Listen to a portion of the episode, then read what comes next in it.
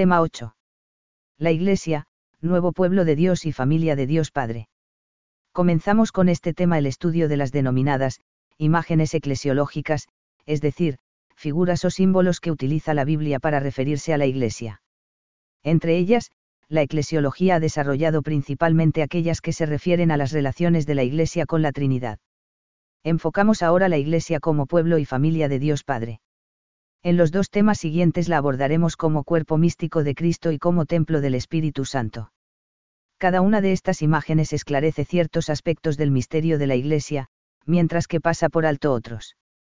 Por eso estas imágenes deben ser integradas y comprendidas en su referencia mutua para iluminar el conocimiento de la naturaleza de la Iglesia y de su misión, así como las etapas o, estados, de la Iglesia durante la historia. Si bien la categoría clave para estudiar la Iglesia es la de comunión en relación con la Trinidad, esto no agota los matices ni las perspectivas que pueden enriquecer la eclesiología. Por otra parte, esas perspectivas acaban reafirmando y llenando de mayor contenido la explicación de la Iglesia como comunión. Esto sucede particularmente con las denominadas, imágenes, eclesiológicas, como afirma la Constitución Lumen Gentium, del mismo modo que en el Antiguo Testamento la revelación del reino se propone muchas veces bajo figuras, así ahora la íntima naturaleza de la Iglesia se nos manifiesta también bajo diversos símbolos, N6. Para comenzar el tema, volvemos a la Iglesia como designio del Padre. En segundo lugar la estudiamos como familia de Dios, tal como se viene estudiando particularmente desde el Concilio Vaticano II, CF. CEC 759. 1. La Iglesia en el designio del Padre. Nuevo pueblo de Dios. Como ya hemos estudiado el pueblo de Dios en el Antiguo Testamento, nos centramos aquí en el uso de esta terminología por el Nuevo Testamento. A continuación presentaremos una breve historia de la eclesiología del pueblo de Dios, para pasar luego al modo en que se muestra en el Concilio Vaticano II. Más adelante nos preguntamos cómo ayuda la imagen Iglesia Pueblo de Dios al conocimiento del misterio de la Iglesia concluimos con algunas implicaciones pastorales, sin olvidar algunas interpretaciones inadecuadas. Terminología. En el griego del Nuevo Testamento, el pueblo de Dios se expresa con tres términos, laos, etne y eclicha. Este último, como hemos estudiado ya, traduce el Kaal llave del Antiguo Testamento, con la importante diferencia de que ahora la Iglesia es una convocación cultural permanente y definitiva. 1.1 el nuevo pueblo de Dios según el Nuevo Testamento. Los escritos paulinos y las cartas de San Pedro manifiestan la conciencia de que la Iglesia se sitúa en continuidad con Israel y a la vez en discontinuidad. De un lado es el pueblo de Dios definitivo y nuevo, destinatario último de las promesas mesiánicas.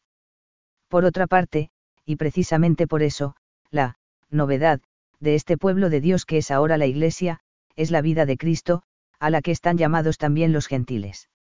Esto quiere decir que ya no se entra a formar parte del pueblo de Dios por la circuncisión, sino por la fe y el bautismo, los verdaderos hijos de Abraham son los cristianos que forman con Dios la alianza definitiva. Y en este sentido no es un pueblo de la carne sino del espíritu. Pero esto no significa que la Iglesia sea algo puramente espiritual e invisible, pues aparece en la historia como realidad animada y santificada por el Espíritu Santo. 1.2. La eclesiología del pueblo de Dios. Esta eclesiología hunde, por tanto, sus raíces en todo el Antiguo Testamento. Es importante la interpretación que los padres hacen de la historia de la salvación, en relación con la dignidad común de los fieles y el carácter histórico o peregrino de la Iglesia, nuevo pueblo de Dios en el tiempo. Pero la conciencia de ser la Iglesia pueblo de Dios desapareció hacia el siglo V, permaneciendo únicamente en el misal para indicar la Iglesia orante y solo se recuperó para la eclesiología en vísperas del Concilio Vaticano II. Entonces se redescubrió como una de las ideas centrales de San Pablo sobre la Iglesia.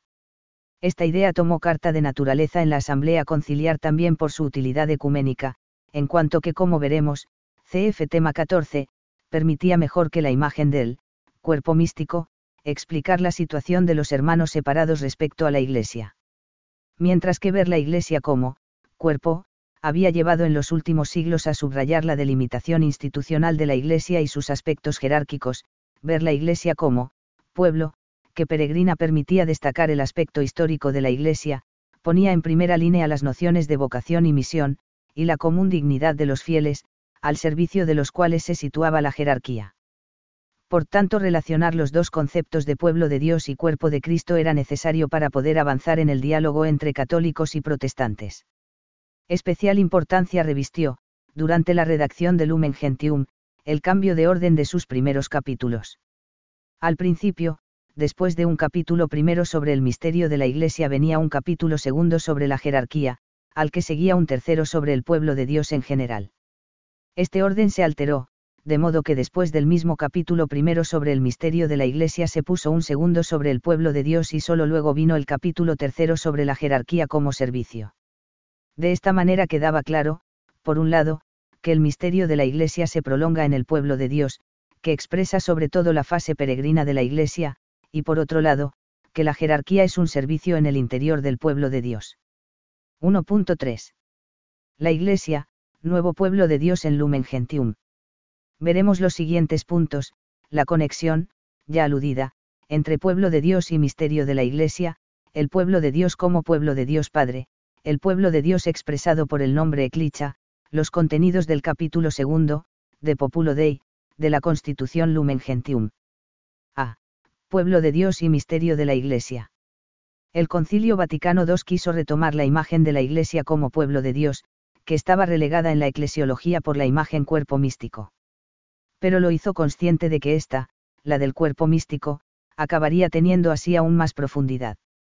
Y ello por tres motivos, por retornar al pensamiento bíblico, por destacar la unidad del proyecto histórico salvífico de Dios y por tanto quedar enriquecida por una dimensión más histórica y concreta, por mostrar que la Iglesia se sitúa en el tiempo y en el mundo como, sujeto histórico. Como hemos apuntado, la posición del capítulo segundo de Lumen Gentium no debe entenderse como algo justapuesto al capítulo primero sobre el misterio de la Iglesia, sino como expresión de la dimensión histórica y social del mismo misterio de la Iglesia. Por tanto, el pueblo de Dios no puede reducirse como sin embargo sucedería en el primer posconcilio a los aspectos sociopolíticos. B. Pueblo de Dios como pueblo de Dios Padre. Según la Comisión Teológica Internacional, el, de Dios, quiere decir que este pueblo tiene un origen divino y un desarrollo, económico, según el plan histórico salvífico que se continúa desde el Antiguo al Nuevo Testamento. La Iglesia es un pueblo elegido por Dios Padre para convocar a los hombres en Cristo con el don del Espíritu Santo, las dos manos del Padre, según vimos que dice San Ireneo. Así lo expresa Lumen Gentium 2, el Padre Eterno determinó convocar a los creyentes en Cristo en la Santa Iglesia, hasta su consumación escatológica. Y paralelamente, en perspectiva misionera, lo dice el decreto Adgentes en su N2, la Iglesia peregrinante es misionera por su naturaleza, puesto que toma su origen de la misión del Hijo y del Espíritu Santo, según el designio de Dios Padre. Por tanto, el pueblo de Dios, que es la Iglesia, tiene como ya hemos estudiado su origen en el Padre por la doble misión del Hijo y del Espíritu Santo, doble misión o misión conjunta, y todo ello no como una mera muchedumbre sino como la familia de los hijos de Dios, cf. GS, N40. C.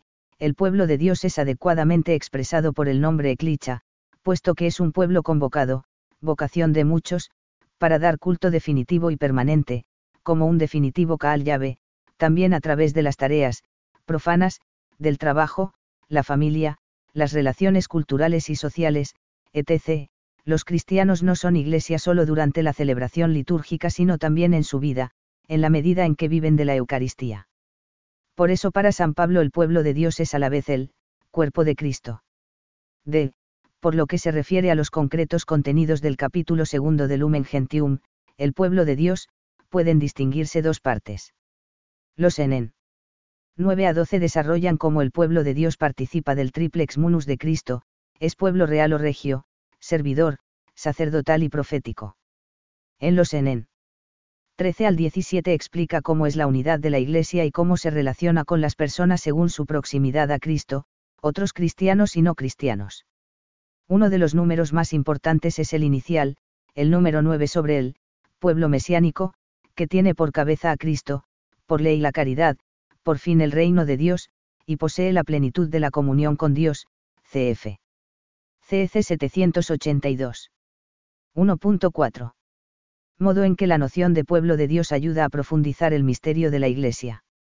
Sinteticemos ahora cómo la imagen Iglesia pueblo de Dios ilumina teológicamente el misterio de la Iglesia. Esto puede concretarse en los puntos siguientes. Recuerda la continuidad entre Israel y la Iglesia como nuevo pueblo de Dios, de ahí que los conceptos de vocación, alianza, promesas, adquieren un nuevo y pleno sentido. Sin embargo, decir que la Iglesia es, nuevo pueblo de Dios, no significa que la Iglesia haya sustituido al pueblo de Israel como pueblo de Dios y a su alianza, cf. Comisión para las Relaciones Religiosas con el Judaísmo, los dones y la llamada de Dios son irrevocables, RM 11, 29, 10 de diciembre de 2015. Destaca el aspecto histórico, tiempo de la Iglesia, y escatológico, tensión hacia la perfección final, de la Iglesia. Subraya la dimensión humana y a la vez misionera de la Iglesia. Nada de lo que es del hombre es indiferente a la Iglesia y a los cristianos. A la Iglesia le interesan, todos los hombres y todo el hombre, Pablo VI. En expresión de San Juan Pablo II, la Iglesia recorre el camino del hombre. Resalta la vocación cristiana como condición común y básica de todos los bautizados, única dignidad, sacerdocio común, con diversas funciones. En conclusión, la imagen Iglesia Pueblo de Dios debe interpretarse teniendo en cuenta el carácter sobrenatural de la Iglesia, a diferencia de otros pueblos o instituciones meramente humanas, como hemos estudiado con anterioridad. La Iglesia es fruto de la intervención divina, conclusión del plan de la creación y de la redención. Por la existencia de la Iglesia la religión cristiana se distingue de las demás en que no es fruto del hombre, ni tiene dioses míticos y terrestres, sino que es la Iglesia del único Dios vivo, por él pensada y formada. La Iglesia no se identifica con ninguna estructura de este mundo ni con un fenómeno cultural, sino que procede de la iniciativa divina del Dios uno y trino, que interviene en la historia para instaurar un nuevo orden de cosas. 1.5. Implicaciones pastorales de la imagen de la Iglesia como pueblo de Dios. La eclesiología del pueblo de Dios tiene numerosas implicaciones pastorales. Entre ellas podemos destacar las que figuran a continuación. A. La continuidad con la antigua alianza ayuda a comprender a los judíos como, hermanos mayores, que se sitúan en el cimiento del edificio cristiano, con un papel insustituible y una vocación irrevocable, cf. RM 12, 29. También hemos aludido a la utilidad de esta reflexión para la tarea ecuménica. B al dar importancia a la historia de la salvación y en general la dimensión histórica de la Iglesia, la imagen pueblo de Dios ayuda a comprender mejor la Iglesia y sus cuestiones, a ver los contextos, comprender los procesos y analizar la relación de la Iglesia con las culturas. Aunque no se identifica con ninguna de ellas, necesariamente la evangelización va unida a las culturas y esto pide un continuo esfuerzo por distinguir lo inmutable y sustancial en la evangelización, el depósito de la fe de lo mudable y accidental. A la vez la evangelización asume la dinámica encarnatoria del mensaje del Evangelio, la buena noticia, que no es otra que Cristo mismo, pide, hacerse carne, a través de los cristianos en las personas, las culturas y los pueblos. C. De ahí también la necesidad del reconocimiento de los pecados de los cristianos y de los pastores de la Iglesia, así como la necesidad de constante renovación del rostro histórico de la Iglesia, según el principio recogido por Lumen Gentium en su N8, la Iglesia es, santa y siempre necesitada de purificación. Sobre la santidad y el pecado en la Iglesia, ver más adelante tema 13, N2, apartado B. D. Todo ello facilita el marco para una reflexión teológico-pastoral sobre la misión de la Iglesia y su realización existencial, en paralelo con la necesidad de cuidar los procesos de comunicación en la Iglesia a nivel personal e institucional, de promover una sana, opinión pública, en la Iglesia, y acompañar teológicamente los procesos educativos y catequéticos. E, como consecuencia de la vocación humana y misionera de la Iglesia, junto con la urgencia de su tarea evangelizadora, y en continuidad con San Juan Pablo II, Novo Millennio y Neunte, y Benedicto XVI, de Ius Caritas Est, el Papa Francisco insiste en la cercanía y misericordia de los cristianos con todas las personas, como manifestación concreta de la solidaridad en el modo en que se hace plena por la caridad. Esto también corresponde esencialmente al principio o, ley de la encarnación. F. La conciencia de la dignidad bautismal de todos los cristianos, y su sacerdocio común, al servicio de la cual se sitúa el ministerio jerárquico, constituye un buen antídoto contra el clericalismo, tendencia recurrente durante siglos. G. La teología de la Iglesia como pueblo de Dios Padre contribuye a reforzar la teología de Dios Padre, que quiere salvar a cada persona en el seno de la familia de la Iglesia, y su lugar en la espiritualidad y en la oración cristiana. H. La Iglesia como pueblo de Dios Padre facilita a la vez una comprensión personalista de la Iglesia que asume, sin disolver a las personas en una perspectiva anónima o colectivista, también los pueblos, expresada como el, ser y hacer pueblo, cf. Evangelii Gaudium, en 268 a 274. Esto lleva de nuevo a situarse cerca de las personas, a impulsar la inculturación de la fe, a una comprensión eclesial de la santidad y de la salvación y al compromiso social que todo ello implica. 1.6. Inadecuadas interpretaciones de la Iglesia como pueblo de Dios. Finalmente señalamos algunas inadecuadas interpretaciones de la Iglesia como pueblo de Dios. En los años anteriores al Concilio Vaticano II, la imagen pueblo de Dios fue presentada por algunos autores como alternativa a la del cuerpo místico, la Iglesia no sería cuerpo místico sino pueblo de Dios. Esto tenía el riesgo de entender la misión como un proyecto intramundano. Una buena parte de la tarea eclesiológica subsiguiente fue mostrar que no es así, que son complementarias, la Iglesia es pueblo de Dios que vive como cuerpo de Cristo, unida al ser de Cristo y a su obrar. Después del Concilio Vaticano II se ha dado el reduccionismo de traducir la imagen pueblo de Dios en clave sociológica y horizontalista democraticista e incluso de lucha de clases sociales, relegando la dimensión, vertical, de la Iglesia y su, novedad, respecto a la historia del mundo. Esto no quiere decir que la Iglesia se desentienda de los problemas humanos, pero los ve en clave religiosa, desde su finalidad. Por eso a la hora de entender a la Iglesia y su misión es rechazable tanto un monismo, absorción de la evangelización por el compromiso temporal, como un dualismo, separación entre misión espiritual y servicio al mundo. Las liberaciones temporales, sociopolíticas, económicas, etc., son más bien consecuencia, antes que condición, para la liberación del pecado obrada por la gracia. Esto no quiere decir que la vida cristiana lleve siempre y de modo automático a la preocupación por la justicia social, puesto que la gracia actúa sin violentar a la naturaleza, y ésta tiene sus tiempos y limitaciones, además de estar existencialmente herida por el pecado original. De ahí que se impone la necesidad de la doctrina social de la Iglesia como dimensión esencial de la evangelización. 2. La Iglesia como familia de Dios a partir del Concilio Vaticano II. Introducción. Según el exegeta J. Jeremías, la imagen favorita de Jesús, para significar el nuevo pueblo de Dios, es la comparación de la comunidad de salvación con la escatológica familia de el Catecismo del Concilio Vaticano II, como ha sido denominado el Catecismo de la Iglesia Católica, comienza su exposición precisamente así. Dios, convoca a todos los hombres, que el pecado dispersó, a la unidad de su familia, la Iglesia. Lo hace mediante su Hijo que envió como Redentor y Salvador al llegar la plenitud de los tiempos. En él y por él, llama a los hombres a ser, en el Espíritu Santo, sus hijos de adopción, y por tanto los herederos de su vida bienaventurada, N1. De hecho la imagen Iglesia Familia de Dios entra en los textos del concilio en Lumen Gentium, 6, diciendo que la Iglesia es, casa de Dios, 1 Tim, 3,15, en la que habita su familia. Luego se encuentra en otros documentos del Vaticano II, sobre todo en Gaudium et Spes 40, en relación con la comunidad humana, llamada a ser la familia de los hijos de Dios. Esta familia de Dios Padre, lo es para los cristianos en virtud de la obra redentora de Cristo y de la acción santificadora del Espíritu Santo, que nos alcanzan personalmente por la fe, los sacramentos y la caridad. El Concilio Vaticano II presenta a la Iglesia como misterio de comunión familiar a imagen de la Trinidad. De ahí cabe deducir algunos elementos teológicos en cuanto al carácter, a la estructura y al espíritu familiar de la Iglesia. La reflexión sobre la Iglesia familia de Dios se complementa necesariamente con la que corresponde a la familia como, Iglesia doméstica.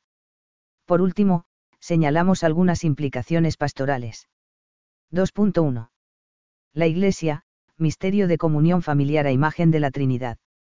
En el marco de la idea fundamental del concilio sobre la Iglesia como misterio de comunión con la Trinidad, la imagen de la familia aparece unida al origen de la Iglesia. Es decir, al proyecto amoroso de Dios Padre, realizado en el tiempo a través de las misiones del Hijo y del Espíritu Santo. Dios ha querido salvar a los hombres no aisladamente, sino en conexión unos con otros, formando un pueblo que le confesara en verdad y le sirviera santamente, cf. LG 9, ha querido que los hombres constituyan una sola familia y se traten entre sí con espíritu de hermanos, N24.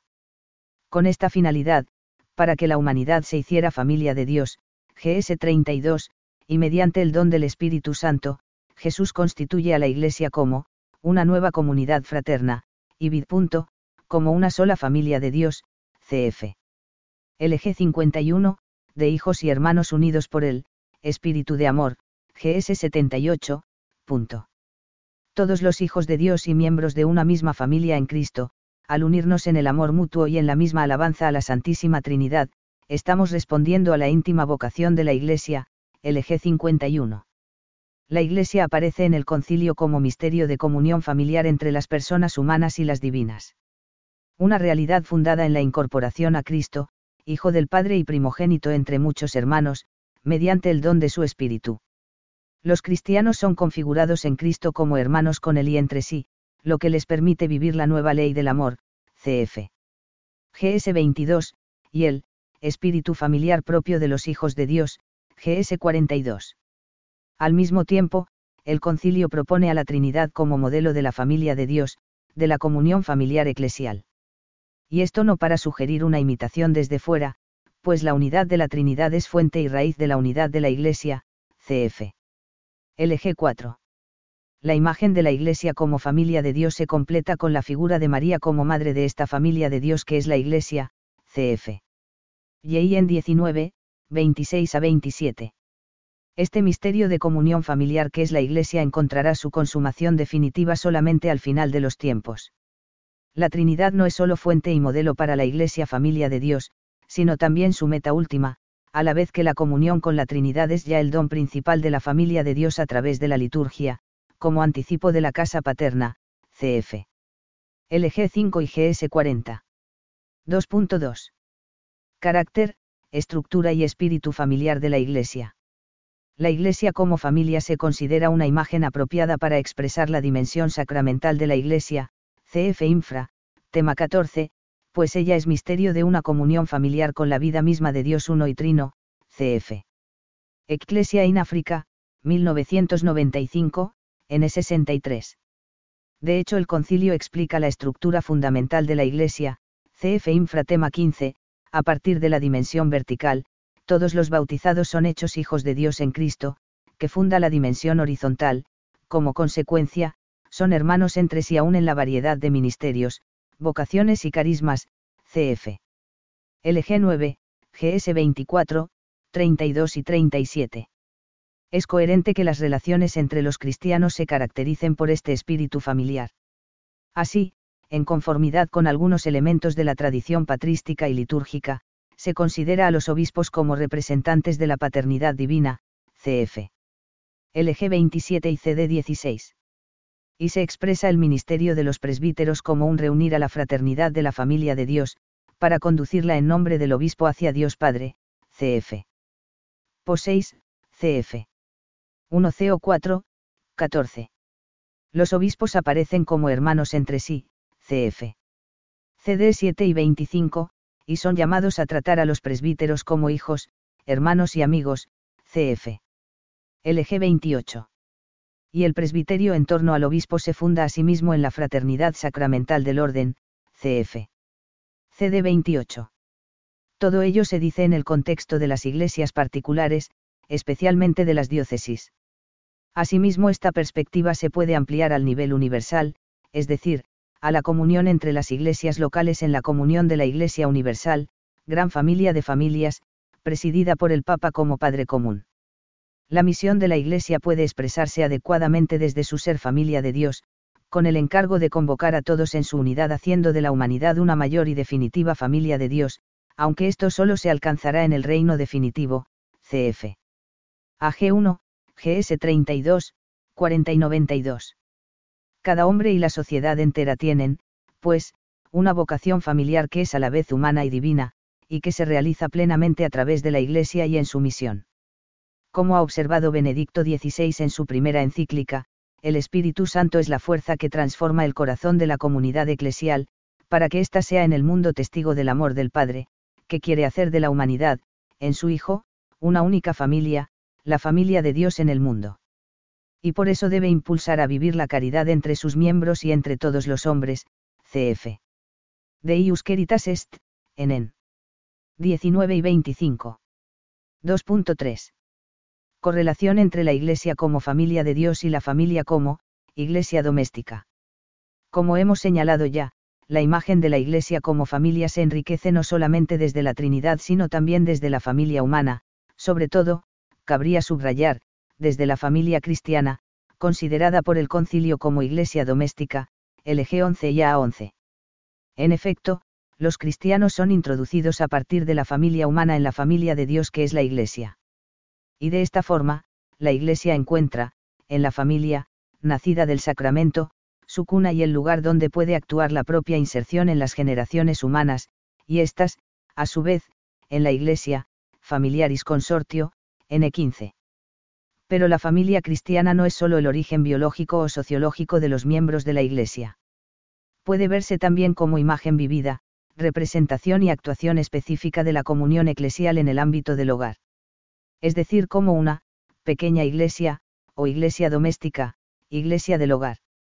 Y esto no porque la familia sea, iglesia, en sentido pleno, sino por ser una realización a, escala doméstica, del misterio eclesial. Esta realidad de la familia que se realiza a imagen de la Iglesia tiene su necesario complemento con la realización de la Iglesia a imagen de la Trinidad familia. A todo ello hay que añadir la esencial referencia de la Sagrada Familia de Nazaret como privilegiada imagen de la Trinidad familia y prototipo, modelo y raíz de toda familia, tanto de la familia humana, como más específicamente de la familia cristiana en estrecha conexión con la Iglesia como familia de Dios. La Iglesia es una realidad familiar, es una familia de familias, icono vivo de la Trinidad, de Dios mismo en su, familia, eterna. Al mismo tiempo, la familia cristiana plenitud de toda familia natural es, debe ser, icono vivo de la Iglesia. La expresión, Iglesia doméstica, significa, pues, que la Iglesia es camino para la familia y que la familia lo es para la Iglesia. Esto acontece ya si la familia vive lo que es, una comunidad de vida y amor que encuentra su plenitud asumiendo y promoviendo en su seno la vida cristiana. La Iglesia es familia de familias, constantemente enriquecida por la vida de todas las iglesias domésticas, Ixourt. Amoris Laetitia, 19 de marzo de 2016, N86.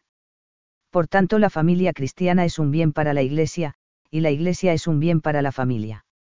A partir de ese núcleo, constituido por el binomio Iglesia-familia, puede crecer el ya referido espíritu de familia, que nuestro mundo necesita redescubrir, pues forma parte de las nuevas redes, que pueden liberar a los seres humanos del abandono, de la soledad y de la indiferencia. Dios ha confiado a la familia el proyecto de hacer doméstico el mundo, y vid, N 183. Especialmente las familias cristianas están llamadas a mostrar cómo el hogar, junto con las celebraciones litúrgicas y la religiosidad popular, son fuentes desde donde se preservan la cultura, las tradiciones y el lenguaje de la fe, y la especial atención por los más débiles. De este modo, en cuanto a iglesias domésticas, las familias están llamadas a ser células vitales para transformar el mundo. 2.4. Implicaciones pastorales de la Iglesia como familia de Dios.